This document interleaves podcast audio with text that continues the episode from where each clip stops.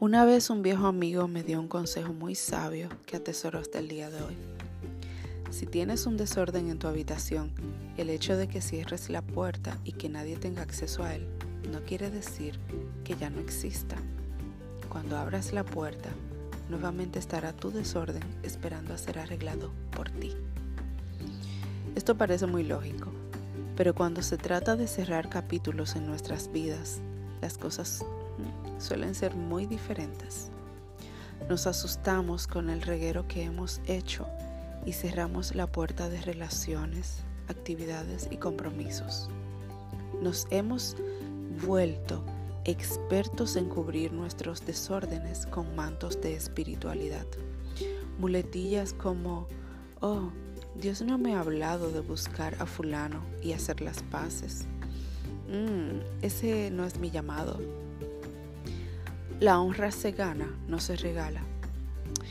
Mira, conscientes o no, a medida que fabricamos excusas, nos autosaboteamos y alejamos aquellas cosas que muchas veces soñamos tener. Relaciones sanas, metas cumplidas y credibilidad y confianza. ¿Hasta cuándo tu reguero interior estará definiendo quién eres? ¿Hasta cuándo le permitirás a las excusas mantenerte siendo heredero, pero sin capacidad para disfrutar tu herencia. ¿Tienes un tema o desacuerdo con alguien? Pide perdón. Y si es necesario, búscalo y di cuán ofendido te sientes con esa persona y libéralo. ¿Tuviste un trauma tratando de realizar algo? Bueno, examínate, ven que te fue bien, afina detalles y vuelve a intentar. ¿Debes algo a alguien? Paga.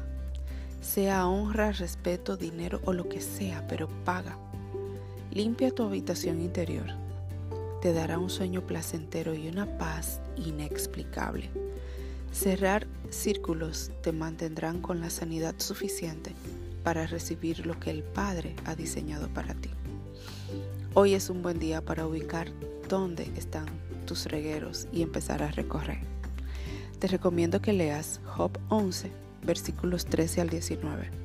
Feliz resto del día, tomado del muro de Indira Sid en voz de Cintia Guzmán.